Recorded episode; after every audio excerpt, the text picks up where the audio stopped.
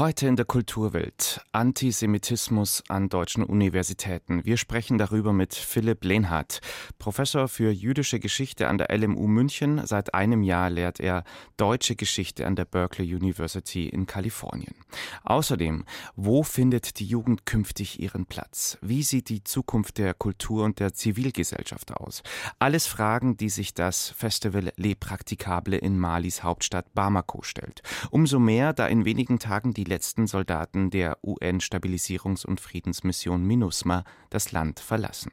Außerdem erlaubt ist, was sonst verboten ist. Museumsgegenstände berühren ist explizit erwünscht in der Pinakothek der Moderne.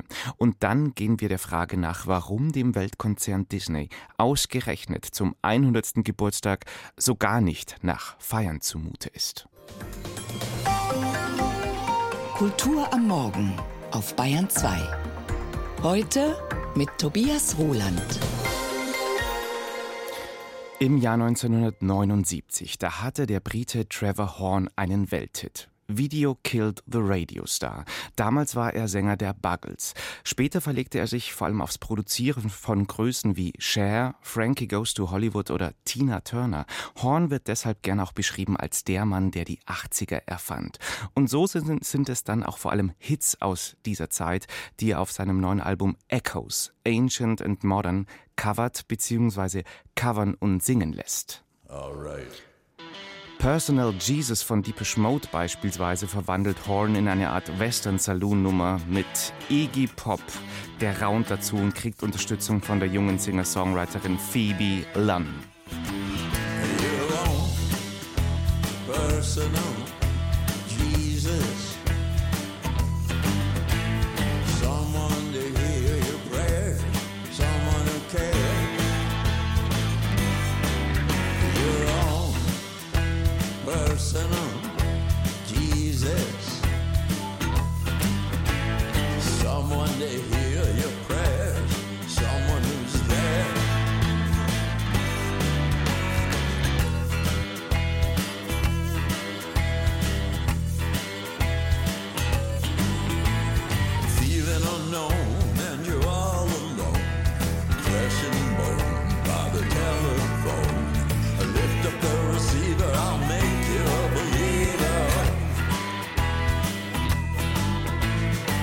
second best, put it to the test.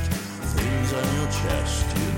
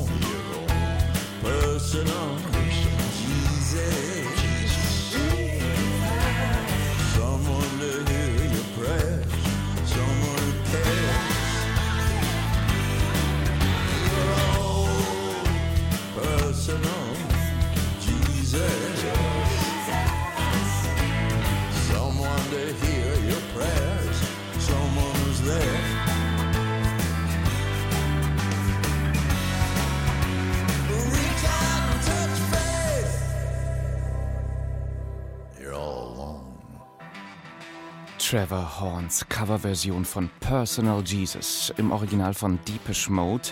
Hier jetzt mit Gastsänger Iggy Pop. Bayern 2, Sie hören die Kulturwelt um ganz genau 8.34 Uhr. Eine der gefährlichsten Auslandsmissionen der Bundeswehr fand am Freitag nach genau zehn Jahren ihr offizielles Ende. Da kehrten die letzten Soldaten von ihrem Einsatz im westafrikanischen Mali zurück.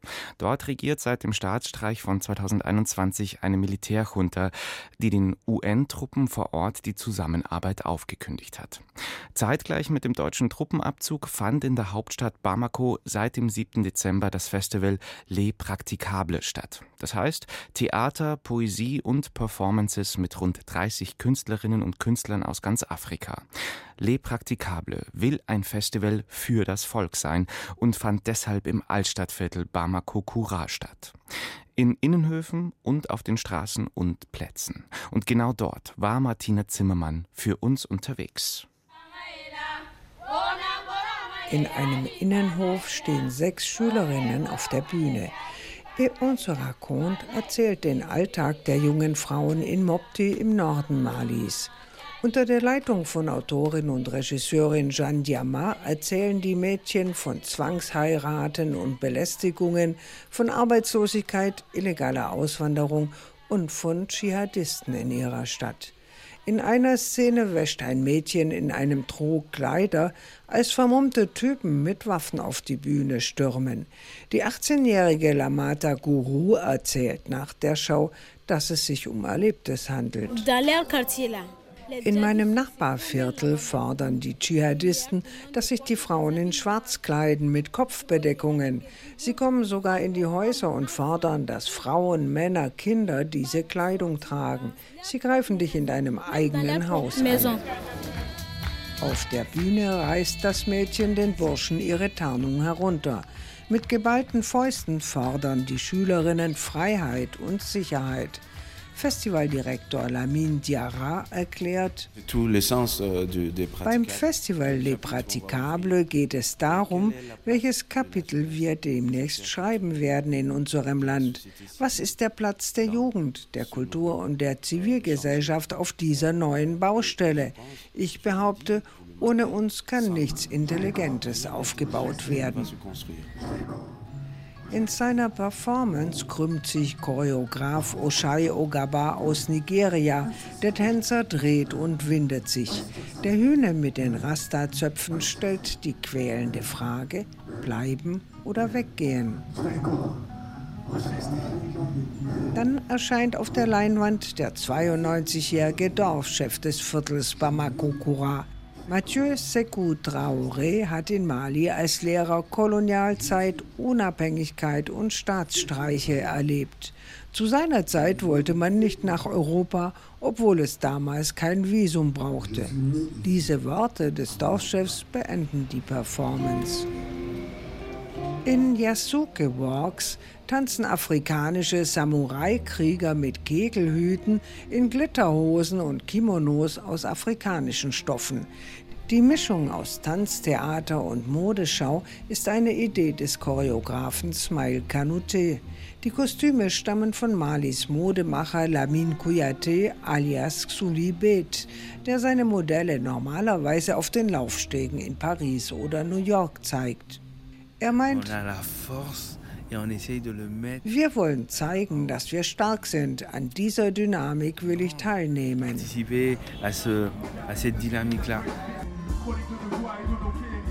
Afrikanisches Selbstbewusstsein ist auch beim grandiosen Abschlusskonzert zu spüren.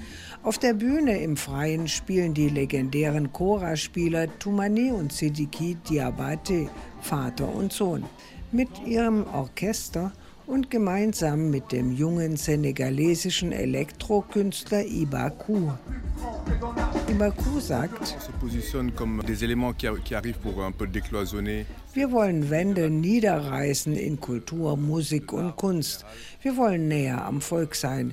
Wir sehen Kultur als Waffe der massiven Dekonstruktionen. Afrika ist an einem Wendepunkt. Als Künstler wollen wir Vorschläge machen für unsere Gesellschaften, Bindungen schaffen mit unseren Kulturen und unseren Werten. Euh,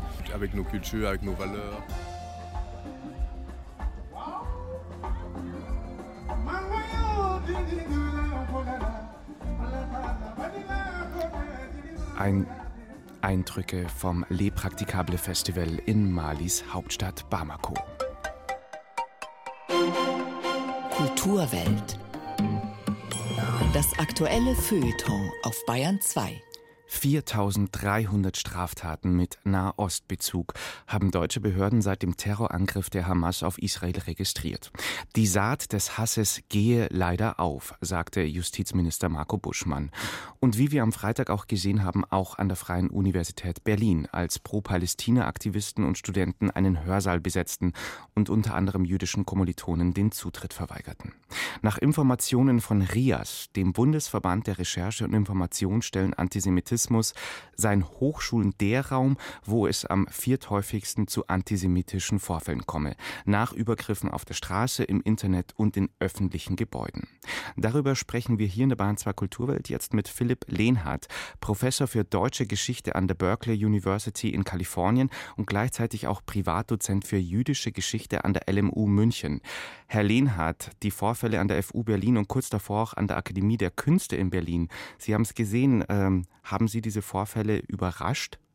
Ich war nicht besonders überrascht, muss ich ehrlich sagen. Also es ist nichts Neues, dass es ganz scharf antizionistische oder anti-israelische Akteure gibt, insbesondere in der radikalen Linken, sage ich jetzt mal, die es immer gab, die jetzt aber plötzlich Zulauf bekommen, weil eben diese medialen Bilder natürlich auch stark emotionalisieren, stark polarisieren und solche extremistischen Gruppen wie Young Struggle, die da zum Beispiel bei waren, oder auch Palästina spricht, die kriegen jetzt eben Zulauf, die immer sehr stark darauf Wert legen, zwischen Juden und Zionisten unterscheiden zu wollen. Das ist natürlich ein, ein Spiel auch mit Worten.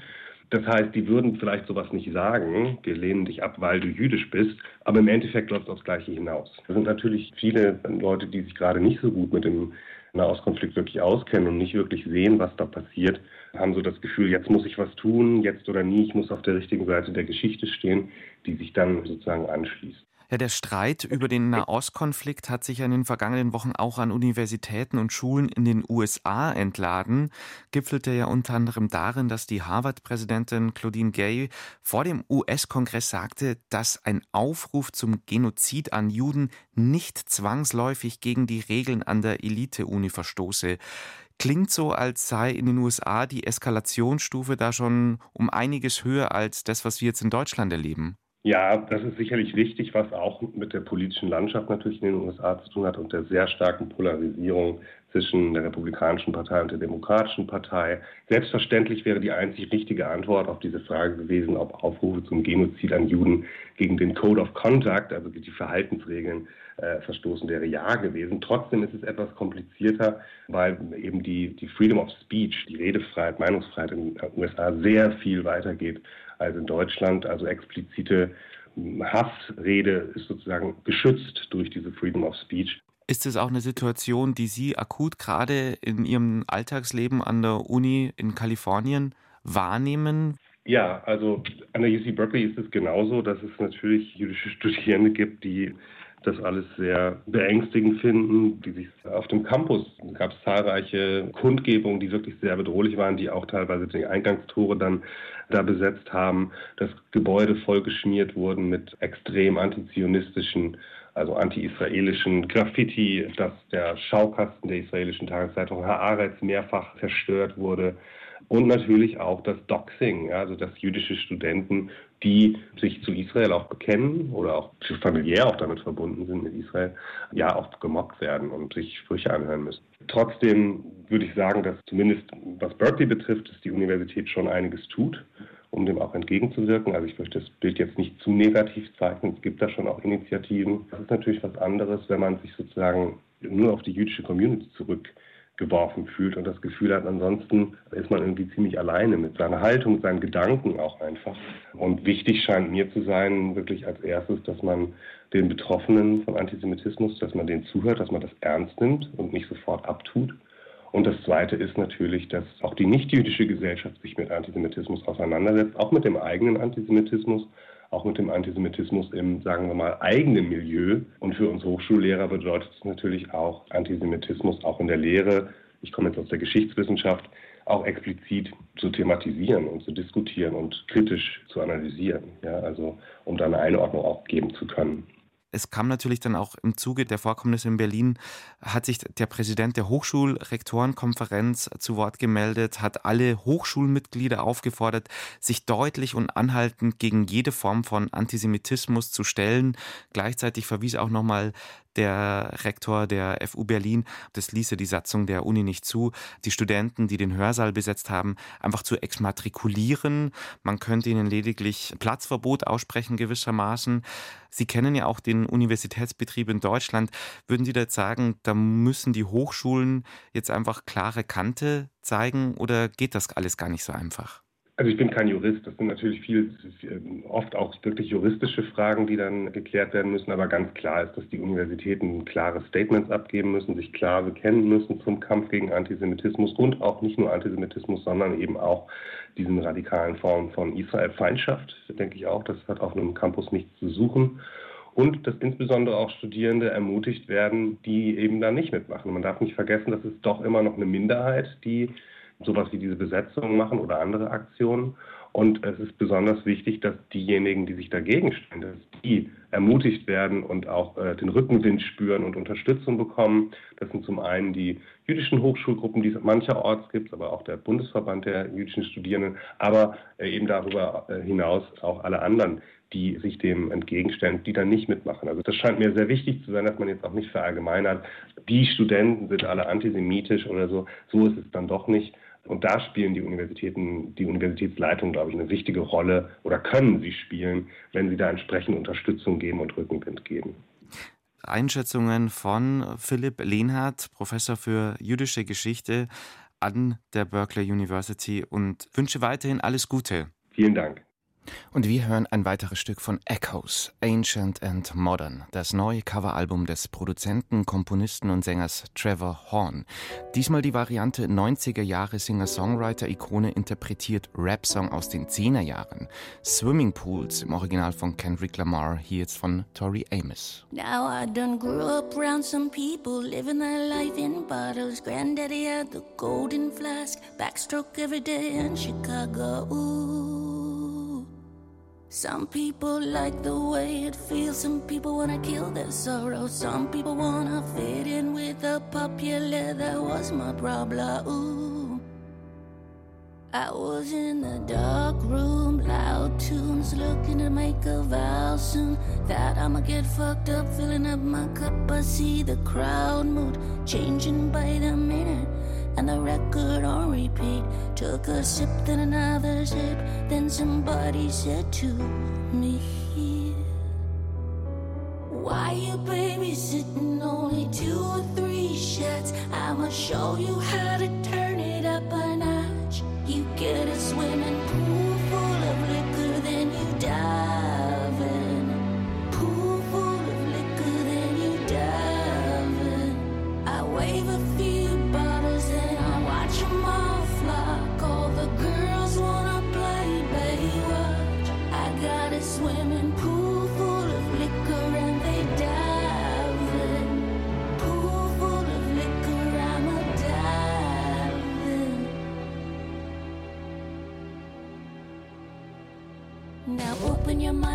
listen to me.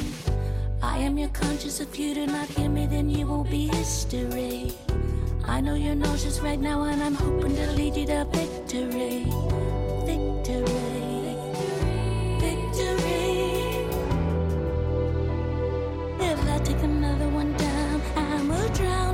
Abusing my limit. I think that I'm feeling the vibe. I see the love in her eyes I see the feeling, the freedom is granted as soon as the damage of vodka arrives. This is how you capitalize.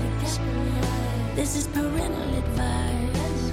Then apparently I'm over influenced by what you were doing. I thought I was doing the.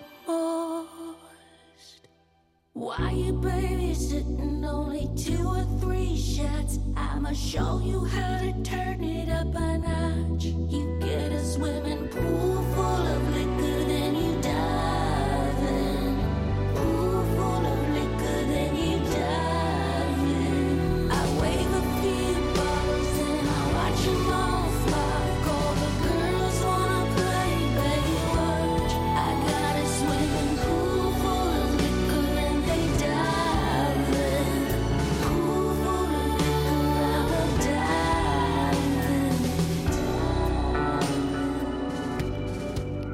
Horn zusammen mit Tori Amos, Swimming Pools. Bayern 2, Sie hören die Kulturwelt. Beim Museumsbesuch Ausstellungsgegenstände anfassen.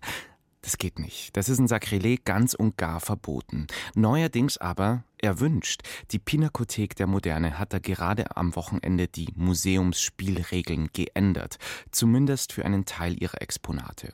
In der neuen Sammlung der Designabteilung des Museums sollen alle Objekte allen zugänglich gemacht werden. Menschen mit Beeinträchtigungen können Designobjekte anfassen, anfühlen, ertasten. Kurz vor der Ausstellungseröffnung von Design inklusiv erleben war Eckhard Querner bereits mit Verena Bentele für eine Probetour unterwegs. Bentele ist die Präsidentin des Sozialverbands VDK und blind. Gestartet sind die beiden an der inklusiven Taststation. Der Weg vom Museumseingang zur Taststation ist weit und voller Hürden, jedenfalls für Menschen mit bestimmten körperlichen Beeinträchtigungen. Schwere Türen und enge Aufzüge sind echte Barrieren. Ausstellungskuratorin Frauke Maria Petri führt Verena Bentele an zahlreichen Säulen vorbei. Die Taststation liegt im Tiefgeschoss, in einem riesigen Raum mit Hochregalen für schicke Designobjekte. An einer Wand eine lange Reihe von Tischen mit 17 Objekten. Anfassen ist hier erlaubt. Verena Bentele, die von Geburt an blind ist, ertastet das erste Designobjekt. Was hat es mit der Fernbedienung auf sich? Das ist ein Nokia-Handy. Ach Gott, ach süß, mein Gott, Handy. Ist ja lustig, das ist ja lange her. Ja, stimmt. Mein Gott, mein erstes war auch so. Dann geht es weiter zu einem Gameboy, einer eleganten Gießkanne und einem Akkuschrauber. Hier können Sie den Akkuschrauber XO6 der Firma Bosch ertasten. Der Akkuschrauber ist aus Kunststoff und hat eine einfache, gebogene Form. Die Stimme kommt aus einem Kopfhörer, der mit einem Bildschirm verbunden ist, erklärt Kuratorin Frauke Maria Petri. Der Bildschirm erkennt dieses Objekt automatisch, gibt mir eine ganze Beschreibung, wir nennen das Audiodeskription. Und dann kann ich wählen, in welchen anderen Formaten ich das Ganze abrufen möchte. Zum Beispiel als Video in Gebärdensprache oder in leicht verständlicher Sprache in Englisch oder eben auch, dass ich es mir vorlesen lasse über den Kopfhörer oder selber lese. Super Sache findet Verena Bentele, die schon ähnliche Erfahrungen auch in anderen Museen gemacht hat. Ich war neulich auch im Deutschen Museum in München und konnte dort zum Beispiel eine dreidimensionale Bronzeabbildung einer Blume von Van Gogh anfühlen, was ich ganz spannend fand, weil das ja sonst immer nur als Bild zu sehen ist. Ich war in Berlin schon in einem historischen Museum, wo es einiges an Tastobjekten und Informationen auch in Breitschrift oder auditiv gibt. Also es wird schon mehr gemacht. Aber Bentele reicht das nicht. Sie wünscht sich noch deutlich bessere Zugänge zu Ausstellungen für Menschen mit Beeinträchtigungen. In Zukunft wäre es natürlich toll, wenn an allen Ausstellungsstücken zumindest kleine Fühlproben oder kleine Gebärdensprachvideos, also irgendwas wirklich da wäre, um allen Menschen, die das mitkriegen, einen Eindruck zu verschaffen. Natürlich sind beispielsweise Hörführungen für mich schon gut, wenn man auditive Eindrücke bekommt. Aber wenn es immer auch für mehrere Sinne was gäbe, eben auch was zum Betasten, fände ich das schon super. Man hätte früher anfangen können, sagt Kuratorin Frauke Maria Petri. Sie sieht Probleme und Versäumnisse nicht nur im Kulturbereich, sondern in der gesamten Gesellschaft. Die Pinakothek der Moderne hat sich entschlossen, in ihre digitale Strategie auch die Inklusion aufzunehmen. Dazu gibt es Fördermittel vom Bayerischen Staatsministerium für Kunst und Wissenschaft. Es gehe voran, aber Schritt für Schritt, meint Petri. Weil wenn man ehrlich ist, wir satteln das Pferd ein bisschen von hinten auf weil ich habe nur Handlungsfreiheit innerhalb der Räume des Designmuseums. Es wäre super schön, wenn die ganze Pinakothek der Moderne mitzieht und wir die Besuchenden auch schon am Eingang barrierefrei abholen könnten. Digitale Strategie in der Pinakothek der Moderne heißt das, dass hier eine barrierefreie Website aufgebaut wird. Über die lassen sich die ausgestellten Objekte abrufen, auch audiodeskriptiv in leicht verständlicher Sprache oder als Video in Gebärdensprache. Verena Bentele, die blinde Präsidentin des Sozialverbands VDK, liebt Fahrräder. Sie würde sich freuen, wenn sie mal die edlen Rennräder in der neuen Sammlung ertasten dürfte und sagt, sie würde dafür zur Not auch Handschuhe anziehen. Design inklusiv erleben ab sofort in der Münchner Pinakothek der Moderne. Bayern 2, Sie hören die Kulturwelt um gleich 8.54 Uhr. Dass die drei kleinen Schweinchen im gleichnamigen Disney-Kurzfilm von 1933 so hübsche rosa Bäckchen hatten, das schafften die Macher damals mit einem speziellen Farbfilm. Und dass Pinocchios Nase in dem Film von 1940 für Zuschauer noch länger wirkte, lag an der sogenannten Multiplan-Kamera, die mehr räumliche Tiefe Tiefe erzeugen konnte. Nur zwei Beispiele aus der frühen Erfolgsgeschichte des weltberühmten Filmunternehmens, das in diesem Jahr 100. Geburtstag hat. Aber am Ende des Jubiläumsjahres herrscht bei Disney weniger Party als vielmehr Katerstimmung. Aus Los Angeles berichtet Katharina Wilhelm. So I make this wish to have something more Der Disney-Konzern dürfte sich einen besseren Jahresabschluss gewünscht haben als diesen. Der neueste Animationsfilm Wish, in dem es um die Kraft des Wünschens geht, floppte bislang an den Kinokassen. Knapp 32 Millionen Dollar spielte er am Startwochenende über Thanksgiving in den USA ein. They need a Barbie. They need a hit. Sie brauchen einen Hit so wie Barbie, meint New York Times Wirtschaftsjournalist James Stewart bei CNBC. Über Jahrzehnte war Disney extrem erfolgreich. Disney, das stand für technische Innovation und ein bisschen Magie. Dafür hatte Firmengründer Walt Disney gesorgt.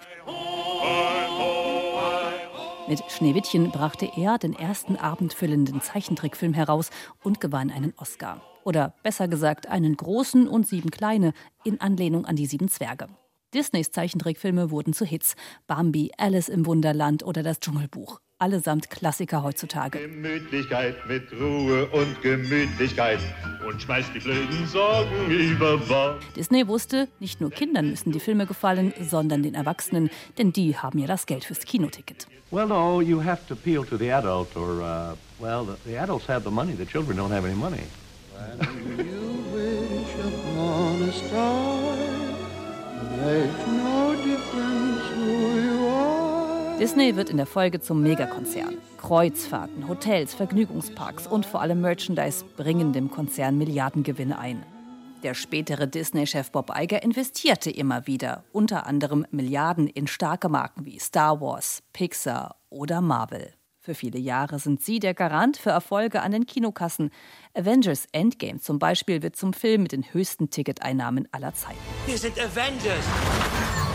Das ist das, was wir tun, oder? Vertraust du mir? Ja. Doch so langsam verblasst der Glanz. Es gibt eine Superheldenmüdigkeit auch bei den Prinzessinnenfilmen. Die Magie der Pixar-Filme ist weg, alles gleichzeitig. Sie brauchen einen kreativen Neustart. So Wirtschaftsjournalist Stewart. Dazu kommen weitere Probleme. Der Streaming-Service Disney Plus verbrennt Geld, ist noch nicht rentabel. Die Ticketverkäufe in den Vergnügungsparks sind in diesem Jahr außerdem rückläufig. Und in den USA wird der Konzern von Konservativen teils boykottiert, nachdem sich Disney mit Floridas Gouverneur Ron DeSantis angelegt hatte. Disney kritisierte das sogenannte Don't Say Gay Gesetz, das in Floridas Schulen das Thema Homosexualität und Geschlechteridentität einschränkt. Außerdem stören sich einige Zuschauer daran, dass Disney sich sichtlich seit Jahren um mehr Diversität bemüht. Stichwort die schwarze Ariel. Einerseits gab es Videos von begeisterten Kindern, die riefen, die neue Meerjungfrau sehe aus wie sie. She looks like me. She's black. Beim konservativen TV-Sender Fox ätzten die Moderatoren dagegen, Disney sei zu links und zu woke geworden. Disney now completely woke. The battle escalated between Florida's governor and Disney after the company spoke out against the state's so-called Don't Say Gay law. Es gibt mittlerweile sogar einen Streaming-Service für Kinder namens Bandkey, gedacht als konservative Alternative zu Disney Plus. Die Reaktionen des Mickey Mouse Konzerns auf diese Krisen sparen. Disney entließ allein in diesem Jahr 7000 Mitarbeiter. Disney-Chef Bob Iger sagte im Sommer, man wolle außerdem demnächst weniger produzieren und insgesamt auch weniger Geld ausgeben. Krise also statt Korkenknallen könnte man sagen. Zum 100. Geburtstag muss Disney sich die Frage gefallen lassen, wie das Unternehmen die nächsten 100 Jahre gestalten will. Dafür braucht es wohl mehr als einen guten Wunsch. 100 Jahre Disney und keine Partystimmung. Hier am Ende der Bayern 2 Kulturwelt. Ich bin Tobias Ruland, sag danke fürs Zuhören. Servus und Baba.